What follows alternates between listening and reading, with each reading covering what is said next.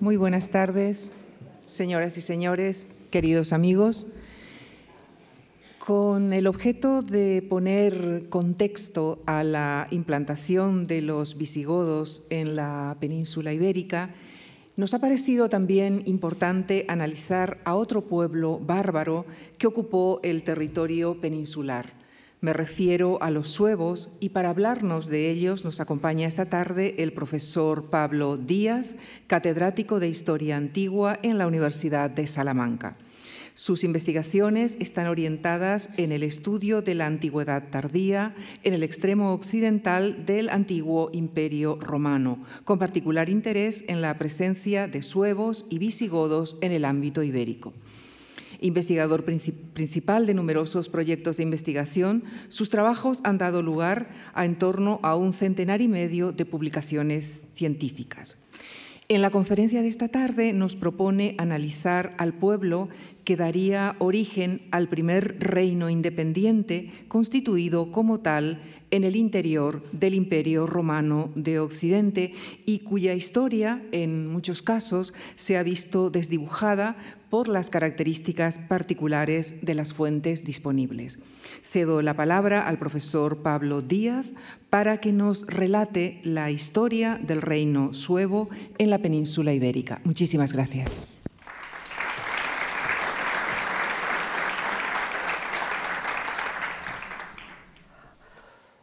Yo agradezco al coordinador de esta sesión o de este ciclo, a la Fundación Juan March, eh, que me permite sumarme a la, tarea que lleva realizando muchos años de, divulgación de nuestra historia, de la historia de la cultura. Eh, en este título que, a mí me, dieron, me pidieron cambiarlo y dije, no, me vale. ¿eh? Eh, hay, hay, dos palabras que de alguna manera pueden chirriar en principio. si este título lo ponemos en una conferencia en Hamburgo, la gente habría protestado, porque considerando que los suevos es un reino germánico, que digan bárbaro parece muy, muy ofensivo. Bárbaro es la palabra que los romanos utilizaban para todo lo que había fuera de sus fronteras. Bárbaro es el, que no habla bien, el que, el, que balbucea y no se le entiende. ¿eh? Igual que bereber, que tiene el mismo origen y es también de aquella época. El otro, ¿eh? la otreidad es siempre una especie de disminución de algo. Es verdad, son los otros comparados con los visigodos, ¿eh? que es los que eh, se llevan el protagonismo en el ámbito del entorno peninsular. ¿eh? Cuando uno piensa en los, pueblos que sucedieron a, Roma, el dominio de, Roma en la península ibérica, piensa en los visigodos. Hablaremos de ello un poquito, un poquito, más, un poquito más adelante.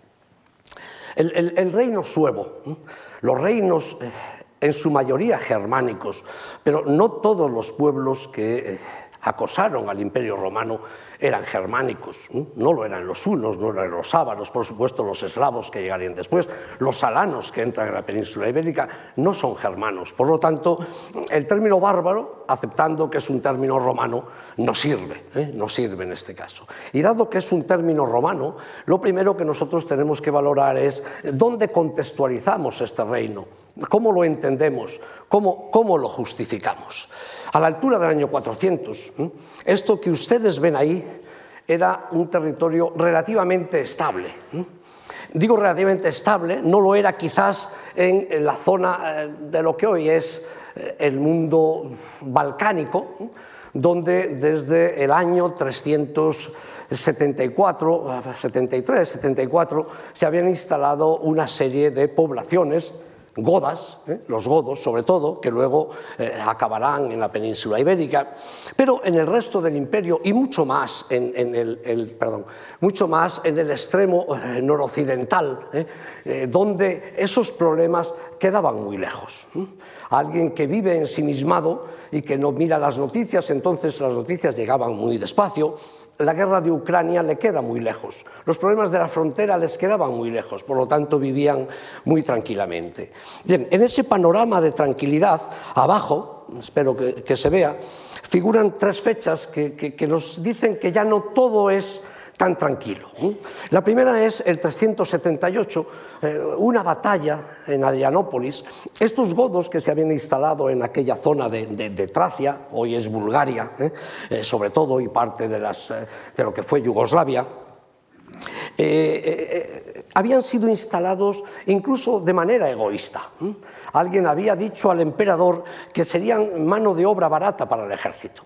Lo que pasa es que les asentaron de una manera tan tan poco cuidada, los oficiales encargados de ese asentamiento fueron tan, egoístas, mm, tan, deseosos de, obtener lucro de esa instalación, que acabaron eh, estallando en una gran eh, explosión de, violencia que acabó en una batalla. Una batalla que los romanos eh, no se tomaron muy en serio, podríamos decir, y que acabó con la vida del mismo emperador y lo mejor, y lo mejor de su ejército. Otra fecha significativa dejamos la del 406 en medio, es el 410, el saqueo de Roma. ¿eh? Un saqueo mm, más simbólico que destructivo, de alguna manera se medio arregló esa situación, pero que fue una especie de, enorme golpe a la vanidad romana. De repente, eh, su, ciudad, que presumía de ser eterna, pues quizás ya no lo iba a ser tanto si los bárbaros podían entrar impunemente. En lo que a nosotros nos afecta, lo más importante es esa otra fecha, ¿eh? el, 406. En el 406, eh, la frontera, la frontera del, Rin, está ahí en, verde, había quedado un poco descuidada, ¿eh? porque los problemas que estaba causando los godos en el norte de, lo que hoy es Italia, entonces era también la Italia nonaria, había obligado a desplazar una parte de ese ejército. Y en la noche del 31 de diciembre, la fecha quedaba bien, no sabemos muy bien si fue exactamente ese día, el, el, Rin estaba helado, fue en invierno del año 406-407, un grupo de, eh, amplio de pueblos saltaron el Rin, cruzaron el Rin, nunca les había sido difícil, pero si estaba helado, eh, pues eh, aún más fácil, y penetraron en el interior del, imperio, en este caso de momento en la Galia. Bien, esto va a ser el principio del fin del imperio romano. Hago ahora un inciso. La caída del imperio romano ha sido eh, absolutamente mm, manipulada, mm, eh, utilizada como explicación de la caída prácticamente de cualquier reino, de cualquier imperio, desde el siglo V hasta el presente de manera muy especial desde eh, que Gibbon publicó su decadencia y caída del imperio romano, eh, de la cual se ha hecho famoso sobre todo eh, que culpaba a la conversión al cristianismo de la caída del imperio romano. En realidad cuando uno lee los, nueve volúmenes en los que se editó la edición original, creo que eran nueve, uno descubre que realmente lo que analiza el autor constantemente es a los bárbaros como causantes de esa, caída del imperio. Digo que no es, es eh, la última vez. E, ese libro que tenemos a la derecha, publicado en marzo del 2023 en castellano, la, edición original tiene un, par de años más, ha sido traducido tendenciosamente. Se llama La decadencia y caída de Roma, la clave para entender el mundo de hoy. Eh, el autor eh, en la edición original dice eh, The Eternal Decline and Fall, o sea, la eterna decadencia y caída, precisamente para explicar cómo se ha abusado de la caída de Roma para explicar todos los problemas, especialmente los del presente. El que lea el libro se va a llevar una decepción porque no le va a explicar eh, eh, nada de lo, que dice, de lo que dice el subtítulo en este caso. Bien, a lo que voy. La caída de Roma, en cualquier caso, se vincula esencialmente con esta entrada de los bárbaros. En la caída de un imperio hay problemas internos y problemas externos. Algún autor ha analizado 220 eh, causas de la caída de Roma. Pero si quitamos el elemento de la invasión de los bárbaros, los demás por sí solos son incapaces de explicar la caída de Roma. Digo esto porque nosotros vamos a hablar de ese primer reino bárbaro que por lo tanto va a ser coadyuvante de la caída del imperio romano. ¿Qué sabían los romanos de los bárbaros? Los romanos de los bárbaros sabían pocas cosas, la verdad. Sabían eh, si, eran más agresivos o menos agresivos. Eh, sabían que eh, eran tan innúmeros, tan innumerables, que cuando vencían a un grupo de ellos, por muchos que fuesen, siempre llegaban otros a sustituir a los que habían sido muertos o derrotados. Eh, eh, tenían la sensación de que, de que eran eh, algo inacabable, pero sabían muy poco de cómo se organizaban, de sus instituciones internas. Probablemente mm, no sabían godo prácticamente nadie. Los, bárbaros se, ocuparon o se apresuraron a aprender latín enseguida. Sabían que tenían una serie de asociaciones de tipo tribal, familiar, cosanguínea, que llaman cunya, que tenían una serie de jueces eh, civiles, que serían estos maestans, y que tenían sobre todo líderes militares, que se llaman reiks, y que se les llamará rex. La raíz de la palabra es la misma y quedarán como los reyes godos. Sabían que podían tener pueblos grandes, hablan de, los godos, los godos eran una gran unidad, los suevos habían sido una unidad incluso mayor en su momento, pero han quedado más diluidos en las fuentes posteriores y de vez en cuando se unían para luchar contra Roma. ¿eh? Conspiraban de manera conjunta. Nosotros eh, sabemos de, la lengua goda únicamente lo que se ha conservado de la traducción que un obispo eh, convertido al, cristianismo, o, un godo convertido al cristianismo, que fue nombrado obispo de, los godos, eh, escribió eh, al traducir eh, la Biblia al godo. Él inventó un, alfabeto y puso, no se ha conservado entera, se ha conservado una parte, y de ahí extraemos esas palabras. Apenas hay un puñado de documentos escritos en, gótico que nos sirvan para saber, para saber algo más. Marcelino, que asiste eh, de una manera bastante directa a los acontecimientos, sobre todo de Adrianópolis y de los acontecimientos del, Oriente, él mismo tiene un conocimiento muy escaso de esas realidades interiores de estos pueblos que ahora están llegando al, imperio. Eh, la irrupción de, estos pueblos en el, en el 406 fue en cualquier caso eh, muy pronto sentida como algo realmente grave. Jerónimo, que está viviendo en, Belén, en aquellas cuevas al lado de, la cueva de la Natividad, donde se ha instalado hace unos años, eh, eh, probablemente ya en el 407 ha recibido noticias de lo que está pasando en un punto tan lejano como la Galia, como lo que hoy es, lo que hoy es Francia. Y lo cuenta en una carta. ¿eh? Y en esa carta cuenta cómo eh, gente sin número, lo que decíamos antes, son siempre muchos, son incontables, son siempre muy feroces, ¿eh? siempre es, el elemento de su salvajismo, de su crueldad, han ocupado toda la Galia, todo lo que hay entre los Alpes y los Pirineos, todo entre el océano y el Rin. Lo han devastado el Cuado estos cuadros son los que luego llamaremos suevos, formaban parte del grupo suevo. El problema muchas veces con los germanos es que se les solía dar a veces además el nombre del de, eh, grupo que dirigía. ¿eh?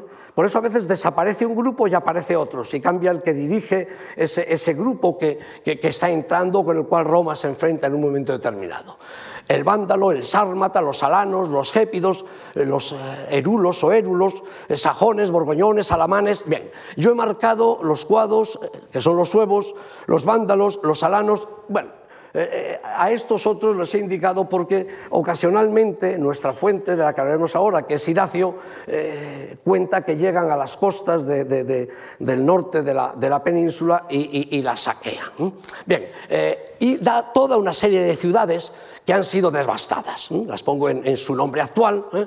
Eh, todas estas tierras han sido integradas en Germania, ¿eh? es, el, mundo del barbaricum, se refiere no a la Germania romana, sería una provincia, sino a ese mundo salvaje. Luego dice que, salvo algunas ciudades, todas están siendo asoladas. Dice, las mismas Hispanias, donde el peligro es inminente, tiemblan cada día al acordarse de una invasión de los cimbrios que habían llegado en su momento a la, península y todo lo que otros han padecido, ellas lo padecen por el temor que están sintiendo. Los bárbaros han sido siempre el, coco ¿eh?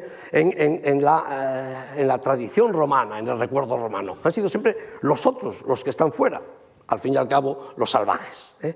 Bien, esta, esta, imagen que, que da Jerónimo está hablando de un momento en el cual están en la Galia y están a punto de pasar a Hispania. Por eso dice que en Hispania lo miran con terror. ¿Cuándo entran en Hispania? En Hispania entran en, el otoño del 409. Entran además probablemente porque si la situación se había vuelto complicada con su entrada en la Galia, en estos mismos momentos, al tiempo que ellos llegan, en el 407, un general que estaba al mando de las tropas de Britania decide proclamarse emperador.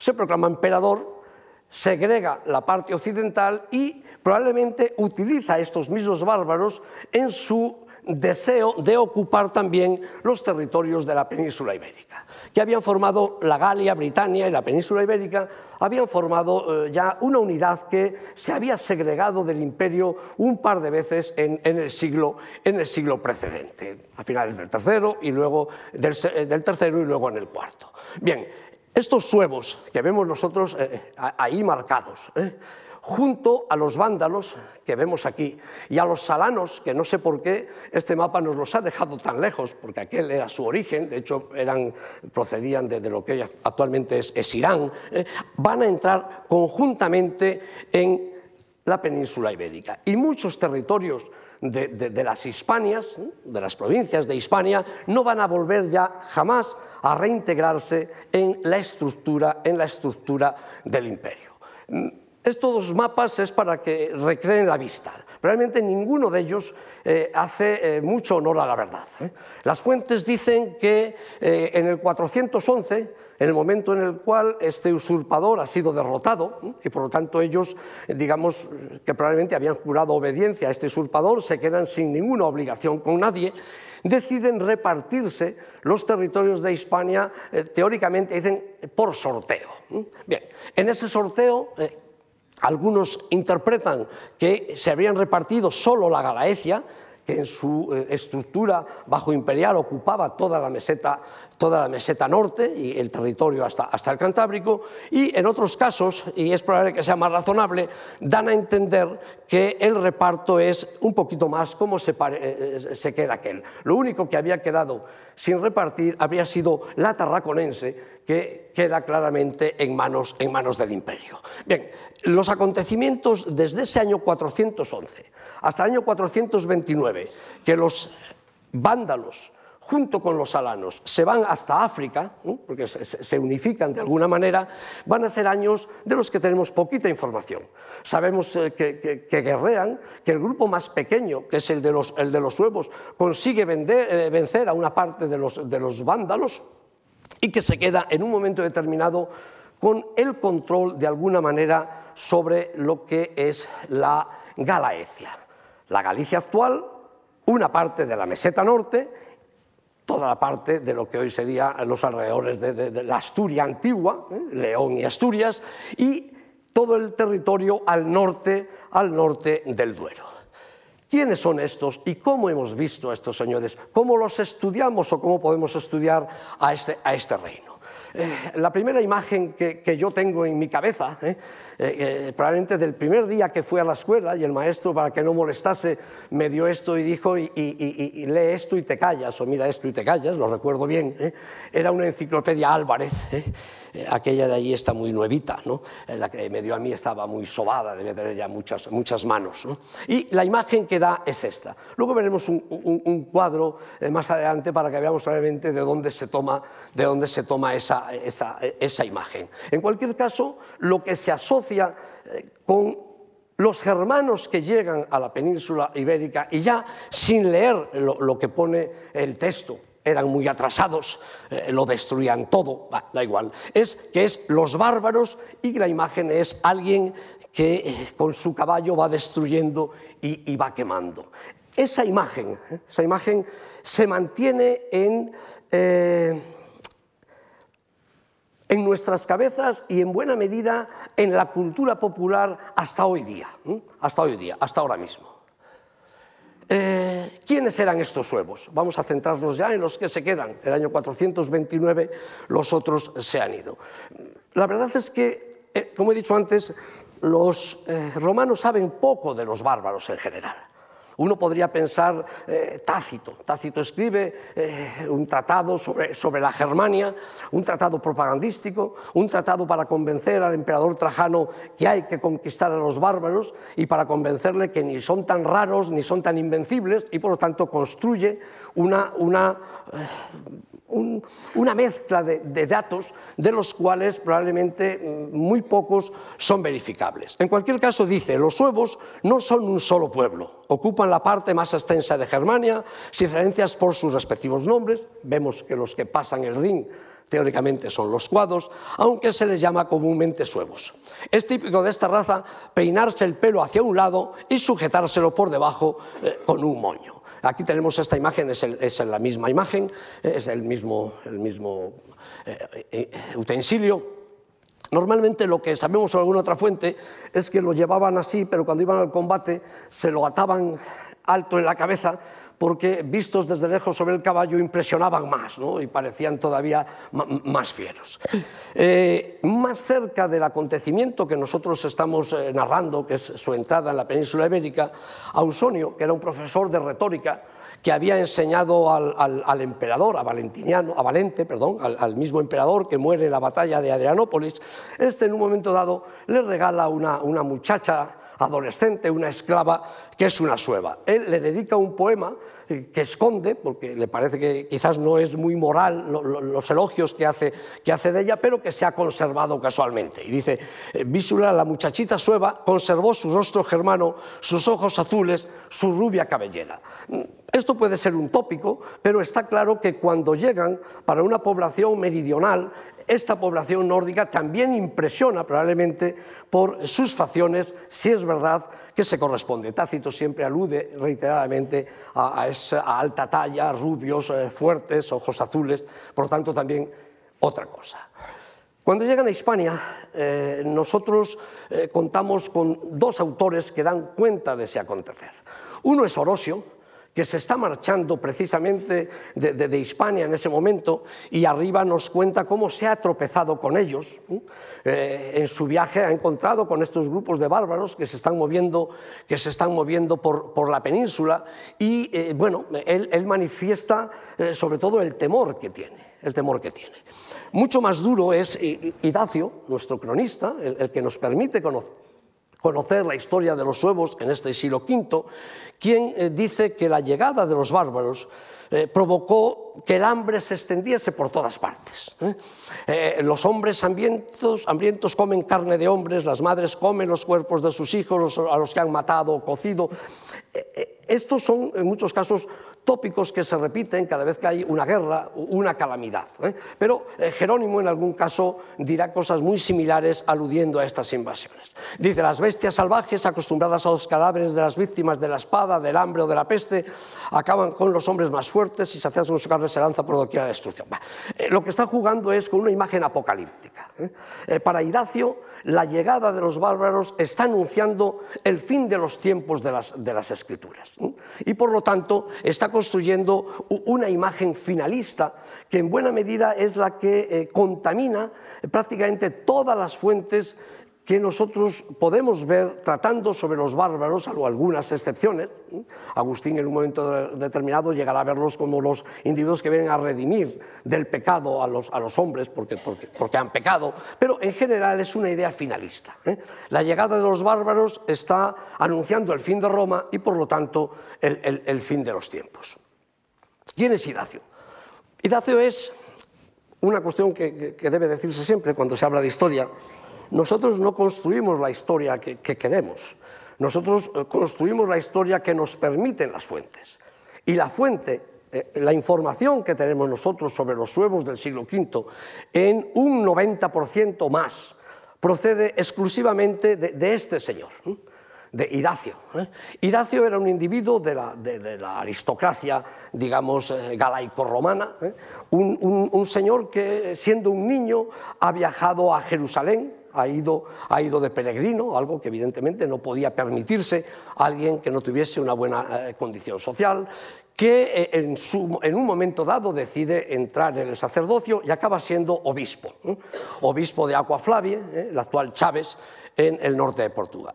Y este hombre escribe un relato de lo que acontece a su alrededor de las noticias que le llegan del resto del mundo, sobre todo al principio de la crónica nos da muchas noticias de fuera, pero cuando llega a los acontecimientos de, de, las invasiones, no le queda más remedio que decir que ahora lo que tiene que ocuparse es de lo inmediato. Y entonces nos da cuenta de lo que está ocurriendo a su alrededor.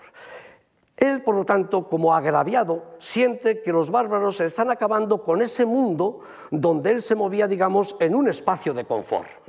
Es ese mundo distante del lejano oeste donde no hay eh, más conflicto que el generado por, por las relaciones cotidianas entre, entre, los, entre los habitantes locales. Y en esa crónica eh, quejumbrosa, eh, fatalista, donde él se pasa la vida suspirando por el poder fuerte del imperio que restaure el orden, un orden que los bárbaros han, han aniquilado, es el que marca en buena medida toda esa historia que estaba en la imagen que hemos visto de la enciclopedia Álvarez y que veremos en los relatos que han llegado hasta hoy de la imagen de los bárbaros, y digo hasta hoy, hasta hoy mismo, como vamos a ver en, alguno, de los textos que veremos después.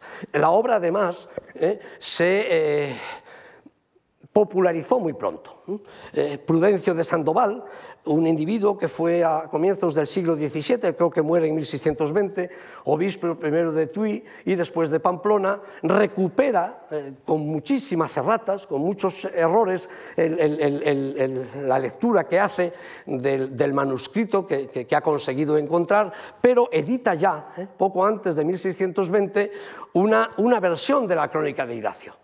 Y la crónica de Ignacio, por lo tanto, se incorpora ya a la construcción de las historias peninsulares desde 400 años atrás. ¿eh? Es decir, que no es un relato, eh, un relato en este caso solo eh, de anticuario, era, algo que se conocía. Bien, estos son demasiados nombres, no, hace falta simplemente comentar un poco. Nosotros tenemos allá el, mapa, bueno, allí vemos el, lugar de origen de los de los suevos. Eh, algunos se van quedando por el camino. Eh, hay una región eh, alemana que, sigue siendo Suabia, es decir, que tenemos suevos que se van quedando en bastantes lugares, pero aquellos que conforman realmente un reino independiente, germánico, bárbaro, un reino posromano, al fin y al cabo, van a ser los que llegan a la península ibérica. Eh, esta lista de la izquierda y la lista de la derecha son eh, los emperadores con los cuales coincide, y, salvando un poquito las distancias de la duración de, los, reinados, con los cuales coincide esa instalación de los, eh, de suevos en la península ibérica. Nosotros no podemos detenernos en contar los avatares que vive el imperio desde el 469, que deja de escribir Ignacio, hasta eh, el 411, que se instalan, 911, que es cuando los suevos se instalan, se instalan en la península. Sí podemos decir que el imperio vive eh, una situación muy dramática, vive absolutamente a la defensiva. Ha dejado de recaudar prácticamente eh, dinero eh, el fisco no, no puede hacer frente a un ejército que se enfrente a los bárbaros y tiene que recurrir sistemáticamente a otros pueblos bárbaros que son los que tienen que luchar contra aquellos que se supone que Roma considera que no deben de estar en el imperio. En este sentido, eh, los suevos van a sobrevivir con su precariedad como reino, no por lo fuertes que son, sino porque Roma es incapaz de expulsarles de esa esquina, que por otro lado queda lo bastante lejos del, centro del imperio, como para que Roma se desinterese en buena medida de lo que ahí está ocurriendo. Eh, Iracio eh, está desesperado, se entera que hay un general, Aecio, que está en la Galia ¿eh? y sale en una embajada para encontrarse con él le da largas, no viene. Es decir, esa es la situación que él vive y esto lo está contando con un dramatismo cuando, cuando nosotros eh, nos involucramos en el texto que, que, realmente dices estaba desesperado y estaba desesperado por la situación que, estaba viviendo tal como él la vivía. Bien, en el 411 Idacio relata que las ciudades y los castella, que son digamos las ciudades fortificadas más pequeñas, están siendo asoladas y destruidas por todas partes. Y esa sensación no cambia hasta el año 430, que en otra de las entradas lacónicas de su crónica dice que aquel pueblo que había conseguido retener las eh, plazas fuertes más seguras, y nosotros conocemos, eh, esto es Cacabelos, eh, aquello está, es el castro de, Villalonga, cerquita de, cerquita de Lugo, tenían estructura defensiva lo suficientemente fuerte para impedir que los bárbaros entrasen, entrasen en el interior. La ciudad de Lugo, lo mencionaremos luego, no fue eh, asaltada hasta el año 460. Astorga no fue ocupada, y en este caso por los, por los visigodos, hasta el 457. Los bárbaros no tenían capacidad para tomar ciudades. En campo abierto eh, tenían una gran eficacia de combate, pero no podían, no podían ocupar, ocupar eh, asaltar ciudades. Por lo tanto, muy pronto. Esa población que siente que Roma no le hace caso, se resiste. Se resiste, no, resiste, es decir, eh, organiza una resistencia. Nosotros sabemos enseguida cómo van apareciendo, además, distintos tipos de resistencia. En las ciudades hay aristócratas que se organizan y organizan a su alrededor incluso una estructura defensiva. Es posible que en algún caso quede algo de la organización romana. En Lugo, que lo veremos luego, hay un individuo que llaman rector, que parece corresponder a un cargo romano que quizás habían mantenido, digamos, esa estructura en su interior. En cualquier caso, Idacio enseguida se eh, dispone a contarnos ese elemento de resistencia. Curiosamente, a partir de, estos años, él va a introducir un término que aquellos que eh, les gusta ver el presente en el pasado, eh, sobre todo en el ámbito eh, gallego, les, gusta mucho. ya no habla tanto de, romanos como empieza a hablar de galequi, calaequi, en cálicos, esto es de gallegos. Esto es, él provincializa de alguna manera su concepción del mundo. Él que antes era un representante genuino de una aristocracia que miraba a Roma como punto de referencia, dejan ya de mirar a Roma porque Roma no les hace caso y miran hacia sí mismos. Para el 438 sabemos que los suevos firman una paz o llegan a un acuerdo con una parte del pueblo de Galicia, de los gallegos, con los cuales litigaban, con los cuales estaban, estaban en pelea. Tenemos, por lo tanto, que esa resistencia que en el 430 ha evidenciado, para el 438 es lo bastante fuerte como para forzar a los suevos a buscar, a buscar un, acuerdo de paz. Hay que decir que el acuerdo de paz del 438 fue aprovechado por el segundo de los reyes visigodos, hemos visto el primero, eh, visigodos suevos, hemos visto el primero que era, era eh, su hijo Rechila, le sucede en el 438, el padre está vivo, pero aún está enfermo, eh, aún vive tres años, pero está enfermo, y aprovecha esa paz con los gallegos para lanzarse a una campaña de expansión. Hace unos años que se han ido los vándalos y los alanos a África. El imperio tiene tantos problemas que la península la tiene prácticamente abandonada. Inicia una campaña hacia el sur. Un dato que no sabemos quién es. Este señor Andevoto, que lleva un gran tesoro, probablemente es otro bárbaro. Hay muchos grupos dispersos, incontrolados, eh, que se mueven por todo el imperio occidental. Es derrotado en el río Genil. En el 439 conquista Mérida, ocupa Mérida. En el 440, Mértola. Mértola es fue, de alguna manera, el puerto de Mérida. Los barcos que suben por el Guadiana llegan a Mértola, donde hay un puerto romano fluvial, aún conserva unas estructuras increíbles, pero un poco más arriba hay una catarata y por lo tanto lo que llegaban a, Mérida eran barcazas. Si uno quiere controlar Mérida y conseguir que sea una ciudad con cierta fuerza, necesitaba controlar eh, Mértola, que se coloca, eh, se sitúa, bueno, hay un poquito, eh, esto ya no sé dónde apunta, aquí no muy lejos de la desembocadura del, desembocadura del, río. Bien, eh, en el año 441 dice Idacio que este, este rey suevo ha conseguido hacerse con la bética y la cartaginense. Si vemos el mapa, eso quiere decir que se ha apropiado prácticamente de cuatro quintos de la, península. Solo la tarraconense ha quedado en manos, en este caso de Roma, ¿eh? controlada por el imperio desde Rávena, que es donde ahora reside el emperador. Bien, en los años siguientes llegan, ahora sí, Roma se preocupa. ¿eh? Roma jugaba estratégicamente cuando se tiene que ir replegando de las tierras periféricas. Lo que quiere es controlar en la medida posible el arco mediterráneo. ¿eh?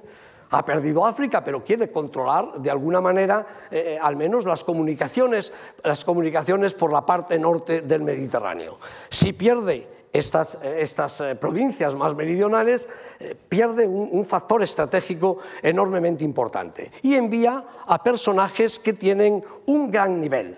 Conocemos a estos personajes, no son nombres que aparezcan solo aquí, tienen un gran peso en el imperio.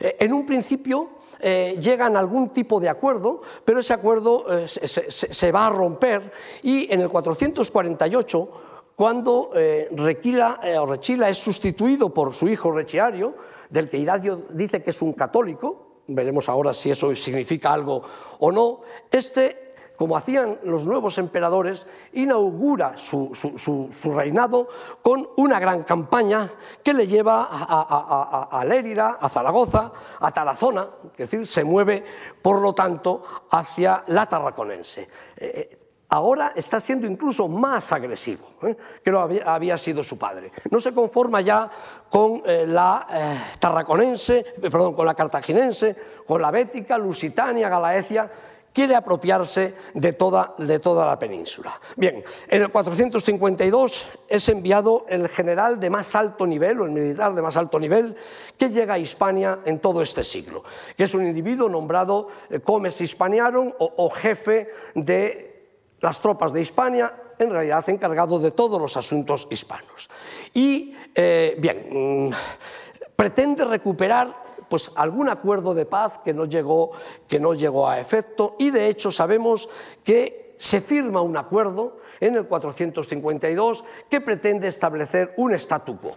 Roma, de alguna manera, quiere, como he dicho antes, conservar ese espacio estratégico que es eh, el Mediterráneo eh, norte y le lleva, o eso le fuerza, a un acuerdo que implica una cesio, una cesión, le está cediendo terrenos al reino eh, a los suevos, el concepto de reino eh, todavía probablemente no sea tanto territorial, acabará siéndolo un poco, un poco tiempo después. Bien, eh, este mapa de alguna manera, estos mapas resumen lo que hemos visto anteriormente. ¿eh? la expansión 441-446, el, el, intento infructuoso de, romanos y visigodos que, que, que, luchan con los romanos para derrotar a los, a los suevos y cuando esto no consigue ser eficaz, pues es cuando se llega a un, acuerdo de paz. Bien, estas imágenes un poquito, eh, todo el mundo conoce el, el acueducto de los, de los milagros. Eh, Estas eh, joyas proceden de unos tesoros, eh, unas tumbas que aparecieron hace poco en, en Mérida y que se difundieron como tumbas de princesas suevas. Mm, bueno, es probable que sean del periodo suevo, puede que tengan algo que ver con la presencia de los suevos en, en, la ciudad de Mérida. La ciudad de Mérida era muy importante. De alguna manera era la sede del vicario de Hispania eh, en época romana y por lo tanto la capital efectiva de la península ibérica, si entendemos como el lugar más importante para la administración romana en, este caso. Eh, las imágenes de abajo que se han cortado en la fotografía son el, puerto fluvial que acabo de mencionar eh, de, Mértola, que en algún momento fue llamado, o ha sido llamado el último puerto del, del Mediterráneo. ¿Qué regiones son las que se le conceden voluntariamente por Roma, voluntariamente? Forzados por las circunstancias a los suevos. Bueno, esto nos lo dice eh, eh, otro autor, Jordanes, un autor que escribe desde Constantinopla eh, tiempo después, en, el, en, el, siglo VI, avanzado el, el siglo VI, y que tiene datos de la Cancillería imperial. Por lo tanto, él, está realmente leyendo de un documento oficial cuáles han sido las condiciones del, eh, del, acuerdo. Las regiones que se entienden por el lado derecho de Hispania a lo largo de todo el océano y limitadas al este por Autrigonia. Autrigonia en las fuentes eh, romanas de, de, de la conquista se corresponderían con lo que hoy es Burgos aproximadamente. Por lo tanto, todo el territorio de la meseta hasta donde esta termina hacia, hacia oriente. Al oeste, por el promontorio sacro, eh, siempre se dio este nombre al, cabo de San Vicente y eh, el monumento dedicado al general romano Escipión eh, eh, cubriría todo lo que hoy es, digamos, hasta, hasta el estrecho de, de, Gibraltar aproximadamente, al sur Lusitania y luego menciona el río Tajo. aquí esto ha dado lugar a que algunos dicen que se cortaba la frontera en el Tajo y otros que llegaba hasta el sur. no lo ha resuelto nadie. En cualquier caso, Mérida, y Sevilla siguieron en manos suevas, por lo tanto es probable que llegase hasta, el extremo hasta el extremo meridional. Eh, curiosamente, la estatua de Requiario eh, fue una de las que en el siglo XVIII, eh, cuando se hizo el Palacio Real, se hizo un concurso, fue la, primera tarea de la recién creada Academia de la Historia para que se construyese una lista de los reyes de España. Eh, después de mucho discutir, aceptaron que el primero era Ataulfo y colocaron también a los reyes suevos. ¿eh? Eh, esta es la de Requiario, que ilustran o que adornan el palacio. Requiario es un rey que va a marcar ya una enorme diferencia respecto a los anteriores. Si de su abuelo y de su padre podíamos pensar que se habían comportado todavía como eh, líderes de una banda guerrera, ¿eh? como, como, rex en el sentido de, simplemente jefes militares, él decide de alguna manera emular ya las formas de un poder que se está ubicando sobre un espacio. Esto es un reino en la medida que todos los pueblos bárbaros, cuando se instalan en el imperio, eh, quieren emular de alguna manera al imperio. Y él construye su reino en torno a la ciudad de Brácara. Probablemente esto se ha pactado en el acuerdo con Roma. ¿eh? Roma no quiere que eh, la capital esté en Mérida, ¿eh? que tiene un significado enorme para lo que había sido la administración romana. Y él debe de aceptarlo porque emite una moneda en la cual coloca una BR que es el indicativo de la, ceca donde se está emitiendo. ¿eh? Probablemente ahora sí es cuando eh, Braga se convierte de alguna manera en lo que hoy entendemos como una capital de, un poder eh, político. la moneda es de plata y es una moneda muy, muy pequeñita. De hecho, se han conservado cuatro y durante mucho tiempo se creyó que era bueno, algo que había construido alguien en el Renacimiento. Como luego aparecieron algunas en una excavación, por lo tanto era difícil que alguien lo hubiese enterrado varios metros bajo tierra, pues ya se pensó que sí fue una moneda que se había emitido. Bien, en el anverso tiene una imagen de Honorio. Honorio era el emperador romano con el cual ellos habían entrado en la, en la península. Algunos dicen que esto se hizo porque lo que eh, habían hecho era eh, algún pacto con Honorio, pero Honorio se negó a pactar con los suevos. Probablemente ellos lo que hacen ahora es reivindicar que sus derechos ya son antiguos y por eso colocan eh, la efigie de, este, este, emperador.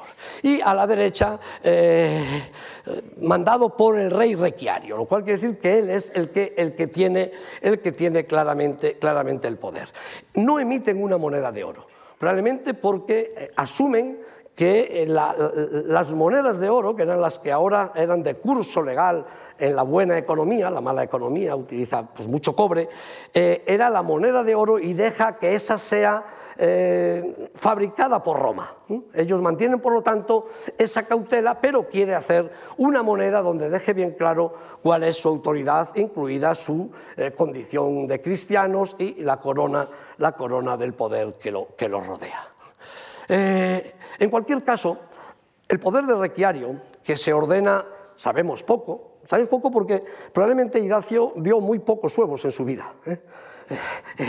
Él, vivía en su, entorno y sabemos que los suevos, aunque hablemos del reino de, Galaecia, en este caso, controlaban unas zonas sí y otras no. Ya hemos dicho, por ejemplo, que Lugo la ocupan violentamente en el 460. Por lo tanto, hay muchos lugares donde no están. Por eso tenemos poca información. Aquí es una de las pocas veces que la arqueología viene a auxiliar lo que Idacio nos dice. Es un dato a añadir, uno muy pequeño, muy pocos, tenemos muy pocos. En cualquier caso, hay todavía en las concepciones políticas suevas unos elementos bastante primitivos. Eh, si nosotros recordamos, yo sí, las películas del oeste cuando era niño, ¿no? Eh, un jefe indio pactaba con un general, pero si venía otro general decía yo con este señor no llegué a ningún acuerdo. Pues de alguna manera lo que hace en este caso el, rey suevo es lo mismo. En el año 454 eh, eh, es asesinado a Ecio, ¿eh? el, militar que aún ha dado esperanzas durante 20 años a Roma de recuperar una posición de iniciativa. Es asesinado por por las eh, pugnas eh, eh, interiores en la corte. En el 455 muere Valentiniano y en su lugar es elegido un emperador que en principio es elegido para la Galia, pero luego acaba consiguiendo durante un par de años no tener competidor, ser el emperador único, que ha sido designado directamente por los visigodos. Los suevos no pueden aceptar, primero, que este emperador títere eh, tenga el mismo derecho que tenía con el que ellos firmaron y segundo, no reconocen que sea válido lo que firmaron con un señor que, ya, no, que ya no vive. Y en el 456, en cuanto eh, intentan el nuevo emperador presentar o enviar a sus legados para que renueven el, tratado, ellos lo que hacen es romper todas las promesas y invadir de nuevo la provincia tarraconense que, dice Idacio, estaba sujeta a Roma. Es decir, que por lo tanto estaban entrando en guerra con el imperio romano. Está claro que el rey suevo, en este caso, midió muy mal sus fuerzas, midió muy mal sus fuerzas.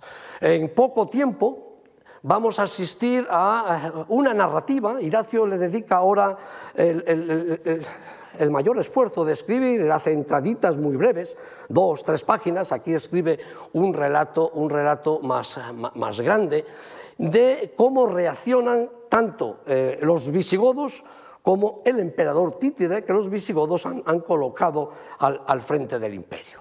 Inmediatamente se dirigen con un gran contingente de tropas hacia la península ibérica y eh, a 12 millas de Astorga, junto al río Órbigo, pasa por ahí actualmente y además el cálculo es así, tanto la carretera nacional 6 como la, autovía en, estos momentos, tiene una gran batalla en la cual el rey es derrotado.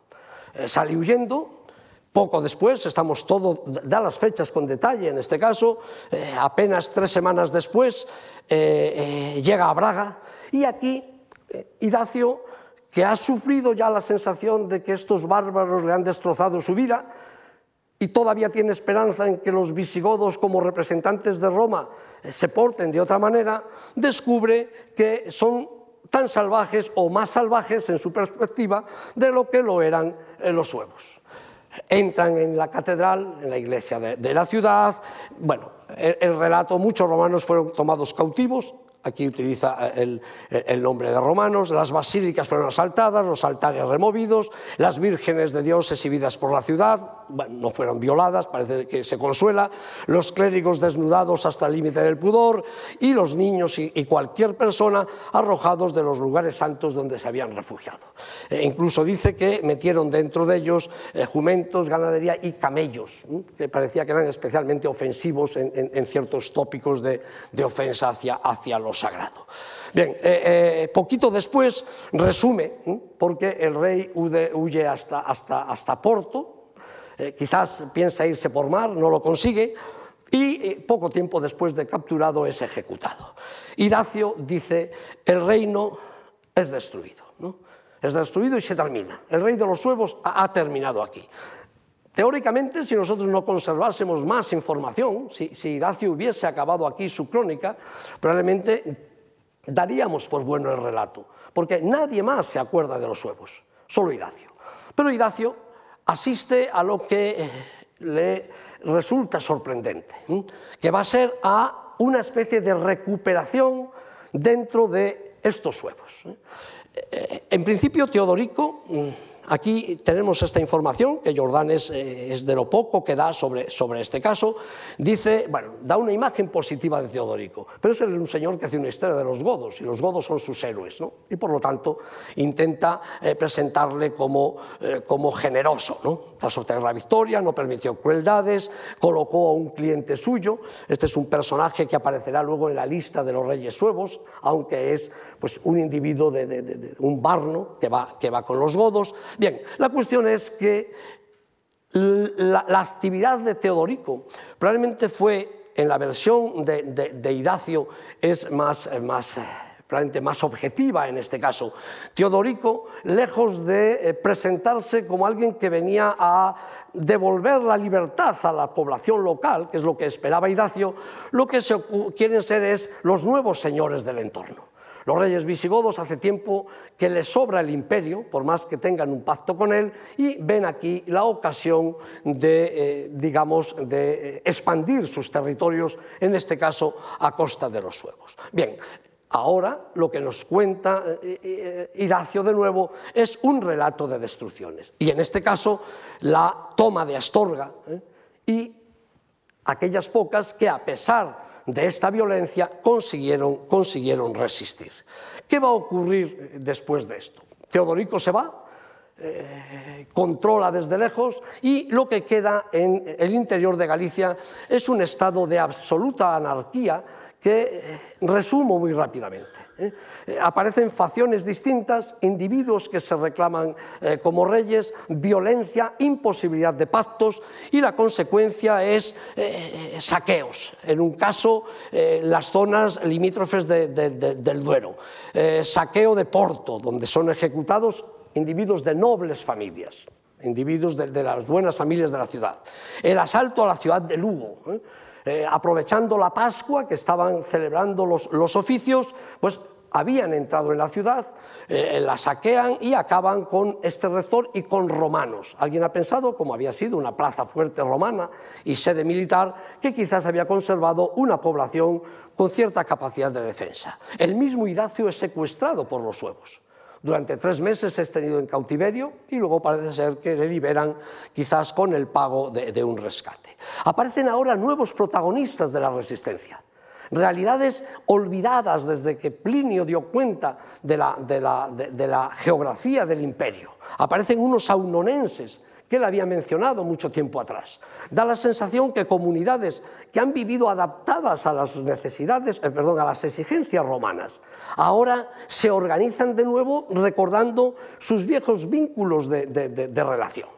Tenemos, por lo tanto, un, un, auténtico estado de anarquía en el cual tenemos a suevos desorganizados entre sí, que no reconocen a, a un solo rey, y, por otro lado, a población que sufre los, los, saqueos de estos individuos que a falta de, de, de, un orden tampoco tienen una estructura con la cual sobrevivir y necesitan, en este caso, robar. Coimbra, ¿eh? que se había mantenido en, paz ¿eh? hasta entonces, es ahora eh, asaltada, buena parte de la ciudad destruida, sus murallas también, y de hecho, poco tiempo después, la ciudad se abandonará. Si alguien ha visitado Conímbriga, lo que hoy llamamos Coimbra, entonces era una pequeña localidad, se llamaba Aeminio, donde se trasladó la, la, la población y la vieja, la vieja Conímbriga se abandona en este momento. Es probable que este periodo de anarquía sí sea más eh, propio para hablar de, ese salvajismo de los, de los, de los eh, suevos, eh, estos poquitos años, son pocos, de lo que había sido el periodo inicial cuando llegaron, cuando llegaron a, la, a, la, a la península. Bien, en este contexto llega el año 469. Eh, un poquito antes ha habido otro elemento que ha disgustado profundísimamente, profundísimamente a Idacio. Los visigodos están vigilando todo lo que ocurre en Galicia. No intervienen mientras se maten entre ellos los suevos, eso, eso no le preocupa.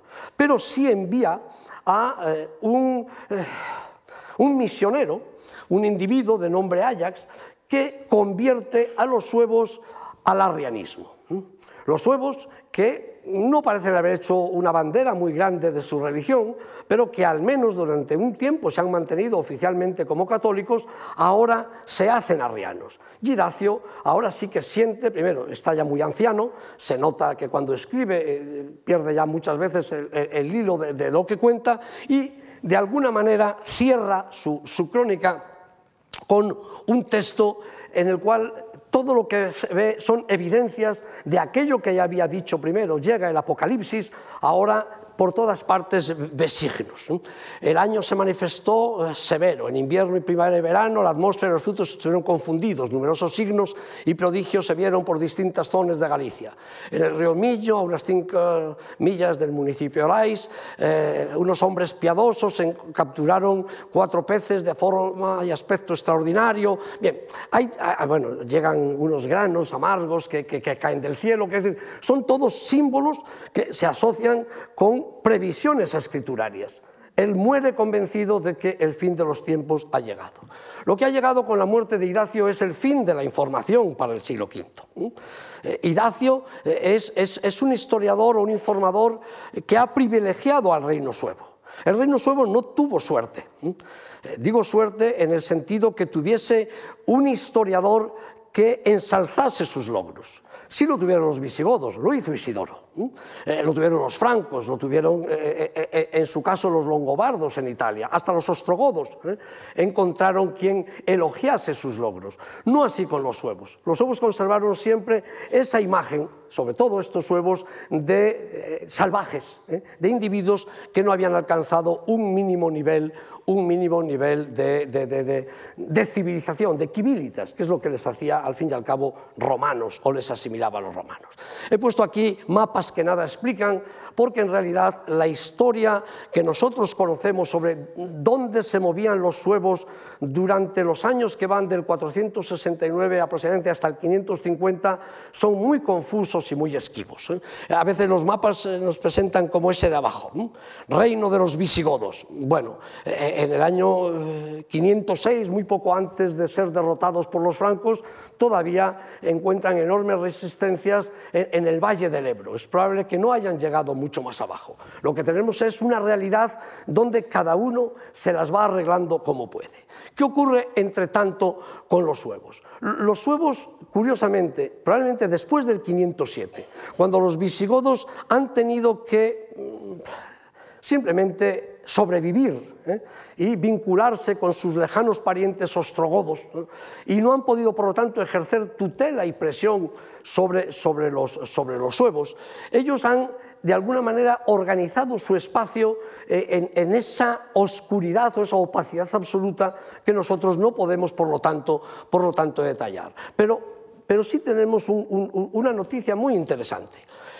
Eh, a mediados del, siglo siguiente, eh, eh, Gregorio de Tours, al que acabo de mencionar como historiador de, los, francos, ya no habla de un regno suevorum, no habla del poder de unos extraños, empieza a hablar del término galiciense regnum, esto es, en esos años de oscuridad, aquella realidad destructiva, aquella realidad violenta o anárquica se ha transformado en algo que cuando alguien lo ve desde fuera lo identifica ya con un reino que tiene un territorio. En este caso, el territorio ampliado de Galicia. ¿eh?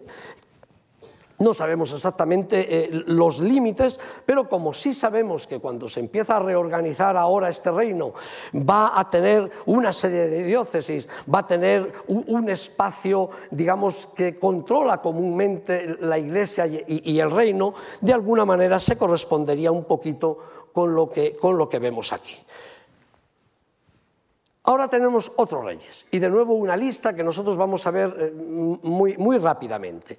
Los que aparecen arriba probablemente aparecen en documentación eh, medieval con una referencia lejana, no, sean ni siquiera figuras reales. Eh, los tres primeros que vienen después, Carrarico, Ariamiro, Teodomiro, muchas veces se confunden.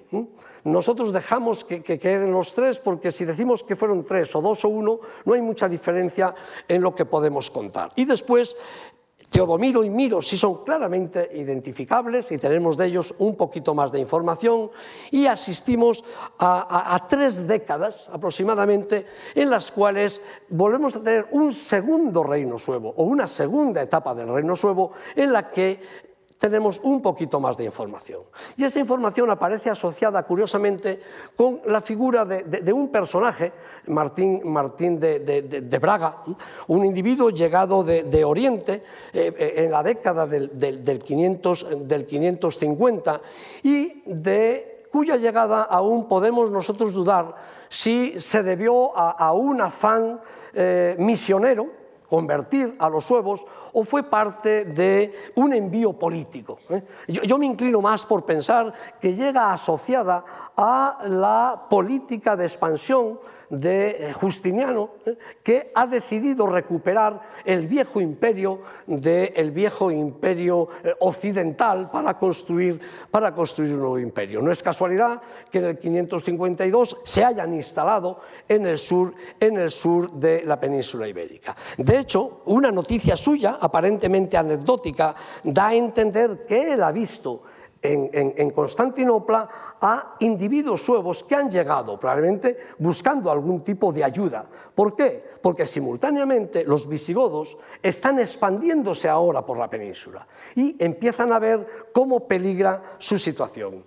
Convertirse al cristianismo por mediación de este misionero que sin duda alguna trajo corrección teológica a un medio que había vivido demasiado aislado y el aislamiento provoca lecturas teológicas eh, eh, anómalas, eh, se acompaña con la llegada de estas cerámicas que hasta hace 10 años, eh, bueno, 20 años, no, se conocían, pero excavaron en la zona de, Vigo y apareció una cantidad enorme de cerámica procedente, procedente de Oriente. ¿eh? Eso quiere decir que al mismo tiempo que ha llegado este, este, misionero, que va a reordenar la iglesia y va a reordenar el reino, lo vamos a ver muy rápidamente, están llegando comerciantes. ¿eh? y sabemos además que vienen a por metal lo sabemos porque los sedafólogos, eh, cuando ahora se ponen a trabajar al lado de los arqueólogos, han descubierto metales pesados en los niveles que se corresponderían con estas décadas. Probablemente no se está explotando el oro, que fue tan, tan abundante en su momento, pero probablemente se está explotando el estaño, ¿eh? que fue el primer metal que se vino a buscar al, noroeste hispano en momentos muy tempranos eh, del mundo clásico, incluso antes, antes de, la llegada de Roma. Hace 20 años no conocíamos, insisto, nada de esto. Eh, eh, por eso Martín era solo un misionero. ahora Martín probablemente es, es, el acompañante de toda una iniciativa que encuentra en los suevos unos aliados para conseguir de alguna manera el vencer a los, a los visigodos o presionar a, los visigodos. Eh, bueno, eh, tenemos datos. Eh, sabemos más o menos cómo se llevó a cabo la conversión, cómo en el 561 hay un congreso que el rey suevo autoriza. En el 572 es, es un concilio que, que, el rey ya no es que autorice, el rey ordena que se haga de alguna manera, el lenguaje ha cambiado. En, torno en algún momento entre, entre, ese concilio y este segundo concilio habría tenido lugar la conversión de los suevos. La conversión de los suevos al catolicismo les colocaba en la órbita de Bizancio, en la órbita también del mundo de la Galia por lo tanto, en la órbita de los enemigos de, los visigodos. De alguna manera, esto iba a provocar lo que había pasado cuando el, rey eh, suevo, un siglo antes, se sintió fuerte para ocupar Tarraconense. Provocó de alguna manera la reacción también, la reacción también de los, de los visigodos. De momento, lo que nosotros vemos es un personaje, como he dicho, que trae cánones conciliares, que trae, trae textos teológicos, que trae eh, orden, que consigue eh, acabar de alguna manera con los, con los problemas heredados de, aquel cristianismo residual, que pone orden eh, con lo que debe hacerse, cómo hay que bautizar o no, porque hay confusión con los arrianos, había muchas confusiones, él, él pone orden en, en esos elementos, pero probablemente también dicta normas de conducta en el entorno de la corte. Eh, durante mucho tiempo algunos de los textos de Martín de Braga eh, se llegaron a atribuir a Séneca. Él juega con un moralismo eh, donde a veces encontramos elementos del estoicismo, tanto como del cristianismo. En cualquier caso, da consejos al rey ¿eh? probablemente a Teodomiro, a Miro, y consejos que a veces son muy curiosos. ¿no? Le dice en algún caso, tú tienes una mente despierta, es verdad que estás rodeado de individuos que, que son unos brutos, no lo dice así, pero, pero lo dice de alguna manera, pero tú puedes ser un buen rey si te llegas, te llevas por una serie de normas éticas, que es lo que él, lo que él intenta, intenta eh, transmitirle. Bien, eh, en ese contexto nosotros eh, tenemos algunos documentos y, algunos indicios que, como muchas veces en la historia, nos, obligan a mirar un poco retorcidamente. No tenemos un documento que nos diga así se organizaba el reino. Tenemos una lista de obispados y de parroquias que coinciden casualmente con cecas eh, que luego utilizarán los visigodos y que en algunos casos sabemos que han utilizado también los suevos. Eh, estas cecas eran lugares de administración, coinciden con iglesias. Esto es, eh, sin entrar ahora en profundidad, en, estos años, el, reino, el reino suevo consigue dotarse de una estructura territorial. Ya no es el reino de los suevos, el poder que ejerce un señor porque tiene la violencia, porque tiene la capacidad de imponerse por las armas. Se organiza un espacio territorial ¿eh? y, se sigue acuñando una moneda muy difusa, de, no mucha calidad, pero que en cualquier caso es indicativa también, de ese poder. El problema que tenemos en cualquier caso enorme es el de, el de la falta de vestigio arqueológico. No tenemos prácticamente información arqueológica. Curiosamente, la que tenemos nos dice que llegaron los bizantinos, pero tenemos muy pocos datos, apenas el lugar donde tuvieron un palacio en las afueras, en las afueras de Braga. Sabemos que eh, la ciudad quedó eh, muy reducida en este periodo, ¿eh? hasta el punto que el teatro, hasta hace 20 años, se creía que no había teatro romano, se amortizó, digamos, una parte, una parte grande de la ciudad. Pero está claro que Braga continuó siendo una sede, una sede del poder. aquí tenemos parte de ese entramado, que insisto, no, voy a, relatar con detalle porque en este caso sí que son a veces elementos muy técnicos, solo quedarnos con la idea de que se organiza un espacio y se organiza con, una, gran coherencia. Eh, en el año 576, eh, Miro eh, envía una embajada al rey de Borgoña.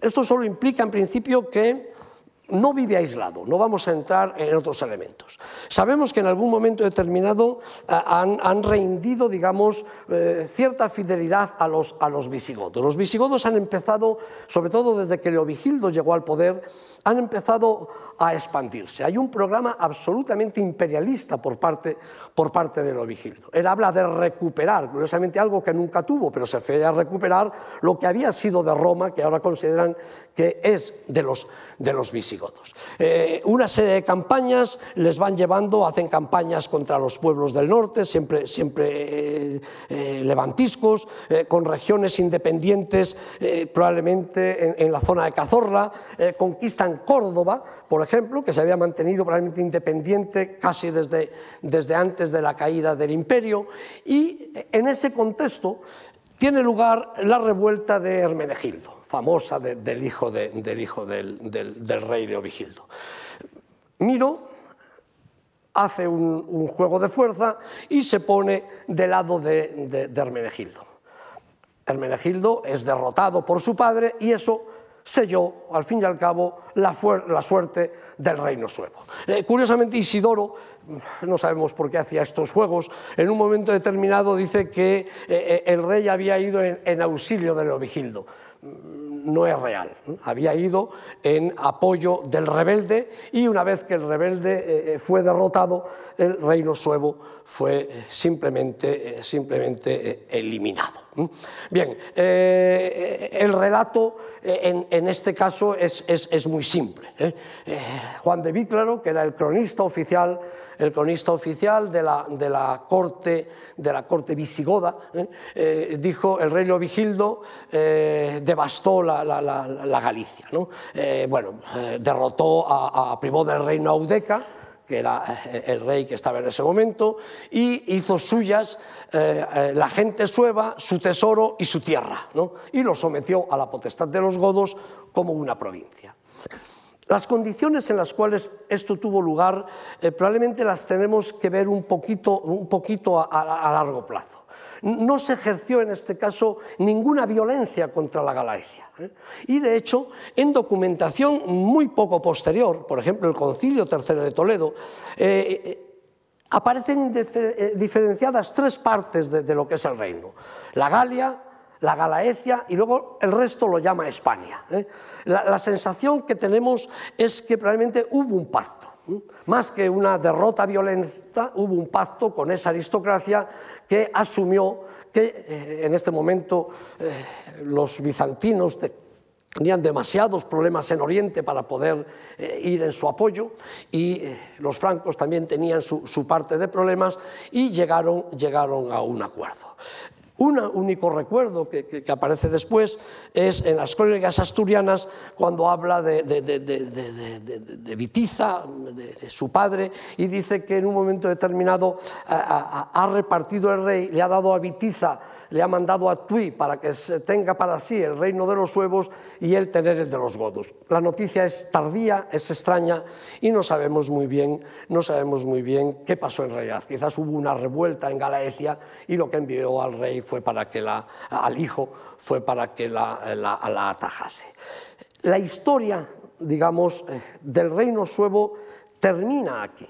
Y la historia del reino suevo además termina y termina de una manera tan abrupta que es dificilísimo encontrar ningún recuerdo de, ese pasado suevo en la tradición posterior. Desde los datos que aparecen en el, concilio de Toledo, ¿eh? hasta, bueno, la, referencia luego a Galia, Galicia, España, aparece en alguna ley, pero el reino suevo simplemente queda subsumido en el reino visigodo y desaparece. Durante un tiempo se respetó esa estructura, pero se respetó porque los suevos tenían dificultades para reordenar el territorio. ¿eh? En el 589 eh, eh, Galaecia siguió siendo una provincia que ocupaba una parte de Lusitania. Con las reformas de, 80 años después ha sido ya reducida, digamos, a su espacio y las fuentes posteriores hablan ya de otras realidades menos administrativas. Introducen eh, Galaecia, Asturia, Cantabria y, por lo tanto se va diluyendo. Pero se fue diluyendo porque el reino visigodo se fue haciendo cada vez más centralista y por lo tanto esas estructuras fueron olvidadas incluso por la información posterior. ¿Y qué queda del reino suevo? Eh, yo en algún momento eh, eh, escribí o, hablé que la historia del reino suevo es una historia desafortunada. Por un lado, los suevos no tuvieron, como he dicho, ese ideólogo que les construyó una historia en la que fueran héroes. ¿eh? Isidoro hizo de la relación entre los hispanos-romanos y los visigodos una especie de, relación eh, casi matrimonial y había dado como resultado pues, una nueva realidad que era Hispania y que ha sido utilizado, digamos, ideológicamente hasta, hasta hoy en día. ¿eh? Sin embargo, de los suevos lo que quedó fue la parte más negativa que podíamos leer nosotros en Idacio.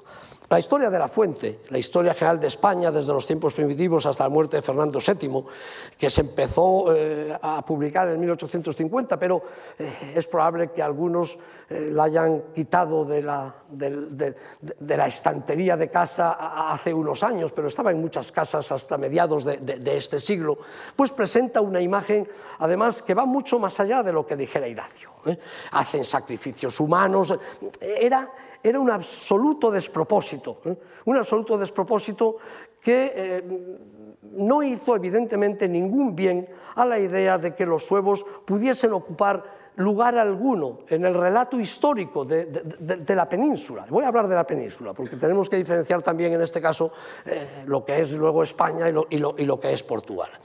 Y esto eh, es, un problema muy general. Eh, Félix Dan, entre 1860... 60-61 y 1911, escribió una historia general de los reinos germanos que, eh, si no me acuerdo eh, o no recuerdo mal, eran 7.009 páginas. ¿eh? Siete volúmenes de unas mil páginas cada uno. Le dedica al Reino Suevo 21 páginas. 21 páginas. Esas 21 páginas fueron traducidas por Murguía en su Historia de Galicia y son lo que han reproducido los manuales de historia de España prácticamente hasta hoy. Eh, pongo aquí eh, dos ejemplos de, libros en castellano que encuentran ustedes todavía en cualquier librería. Eh, Collins escribe un libro sobre España en la Alta Edad Media. 320 páginas. Dedica a los suevos de la 35 por la mitad a la 41 al principio. O sea, cinco páginas. Y llama al capítulo Un falso comienzo. Javier Arce, bien conocido, eh, eh, escribe un libro sobre el siglo V, eh, en este caso son 302 páginas, y dedica a los suevos las que van de la 127 a la 133. Y como arriba, lo que era un falso comiendo aquí es Infelis Galiciae, desgraciada, desgraciada Galicia. Stephanie Hamann escribe eh, a comienzos de los 70 una, eh, bueno, lo que sería una tesina, un trabajo de máster hoy, pero eh, sobre, sobre el reino suevo de España, y dice, los suevos son un episodio sin consecuencias para la historia de España. Punto. Lo demás lo pueden leer ustedes. Solo interesa como parte del proceso de formación de los reinos germánicos. Díaz y Díaz, ilustre latinista, primero en Salamanca, luego en Santiago de, Compostela, tiene la misma percepción. Los suevos no añadieron nada a la Galicia romana. Son un, episodio de alguna manera accidental. No aportaron elementos sociales, políticos, religiosos, lingüísticos, su proyección fue mínima y a pesar de la baja población galaica eran muchos menos y no aportaron nada en términos de civilización. ¿eh? Eh, no lo he traducido y no lo he traducido, les digo a ustedes lo que pone, si alguno no lo lee, porque la fuerza de la lengua original en este caso es, mucho mejor. Bueno, en el caso de este libro de Michet, que se tradujo al castellano a finales de los 60 y se utilizó muchísimo en, el estudio de, la historia del periodo, si los suevos de España no hubiesen existido, daba igual, la historia no habría cambiado nada.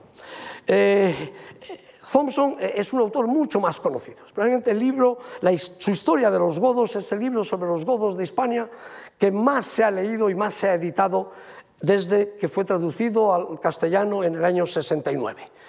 Eh, en este caso, son unos capítulos, cuatro capítulos en cuatro números de, la revista eh, de Nottingham Medieval Studies, que es donde él publicaba más habitualmente, donde se ocupa del final de la España romana.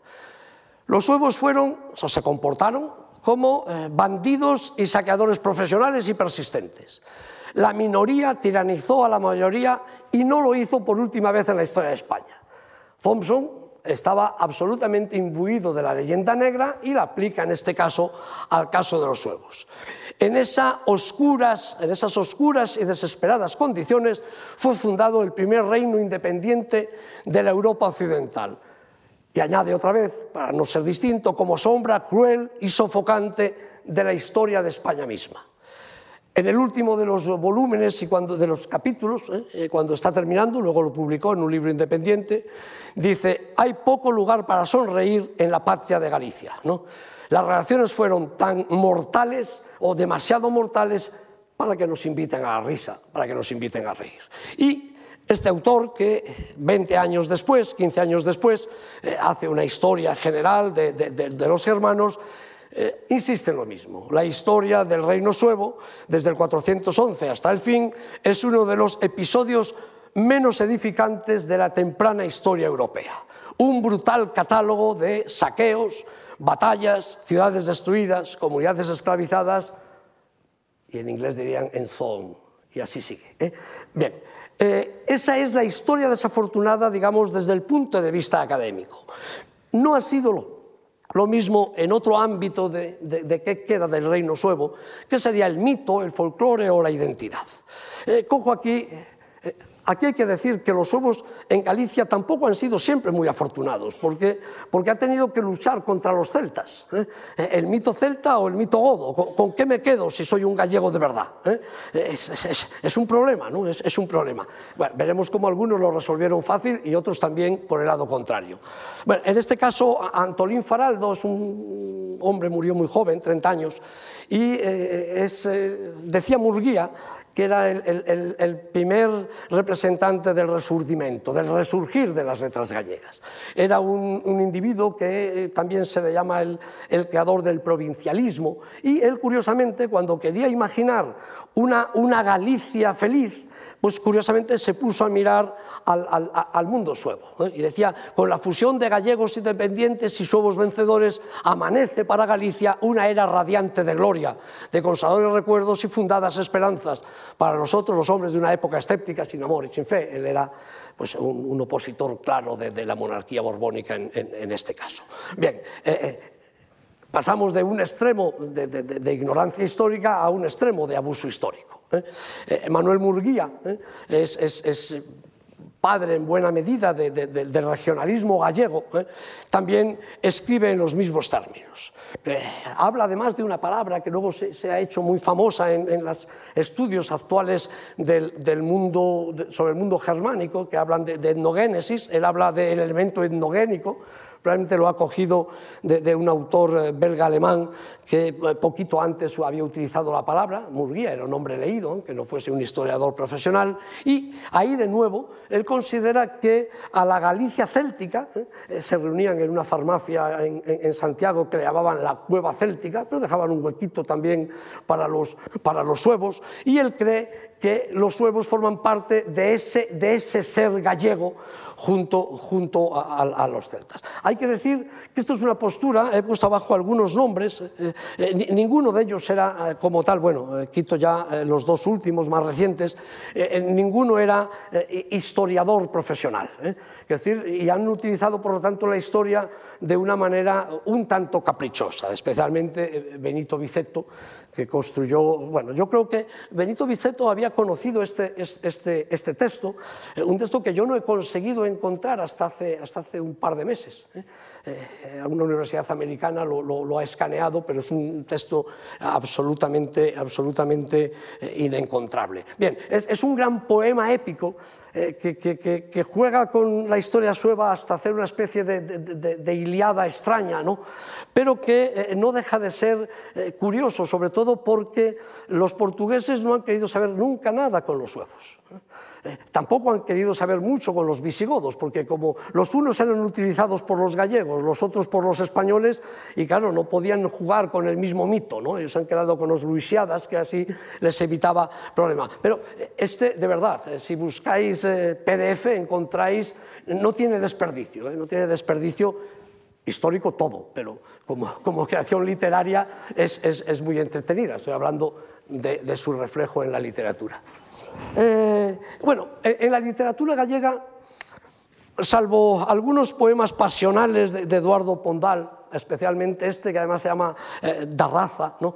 eh, donde eh, lo que hace es una especie de juego, todos los que hay de, del Duero para abajo pues son, son moros y nosotros no porque somos celtas y somos suevos ¿no? y juega con ese elemento y llama a Galicia Suevia contra eh, lo cual reacciona violentamente Pedreira Taibo en aquel caso, ya, ya a finales del siglo XIX, o Marcelo Macías, que hace una traducción de la crónica de Idacio en, los años 20 y que también dice, pero, pero qué tontería, ¿no? Decir, aquí la pelea siempre, ¿no? Suevos o, celtas, bueno, lo, los suevos también en este caso de alguna manera han perdido. Eh, eh, El mirar al pasado y el mirar al presente, eh, este texto de, Gerardo Pereira, un colega eh, prematuramente desaparecido, eh, resume de alguna manera que, bueno, según nos veamos a nosotros, miramos muchas veces al pasado y sin duda alguna, en el caso de los huevos, esto ha ocurrido una y otra vez. Y les doy a ustedes las gracias y cambio el título porque aquello del otro reino pues eh, quedaba mal. Y podía quitar Astro de Bárbaro y decir que los suevos, eh, eh, con una historia digna, y todo lo otro ya podemos jugar con ello, fueron el primer reino postromano independiente en la Europa alto medieval. Y repito de arriba, muchas gracias.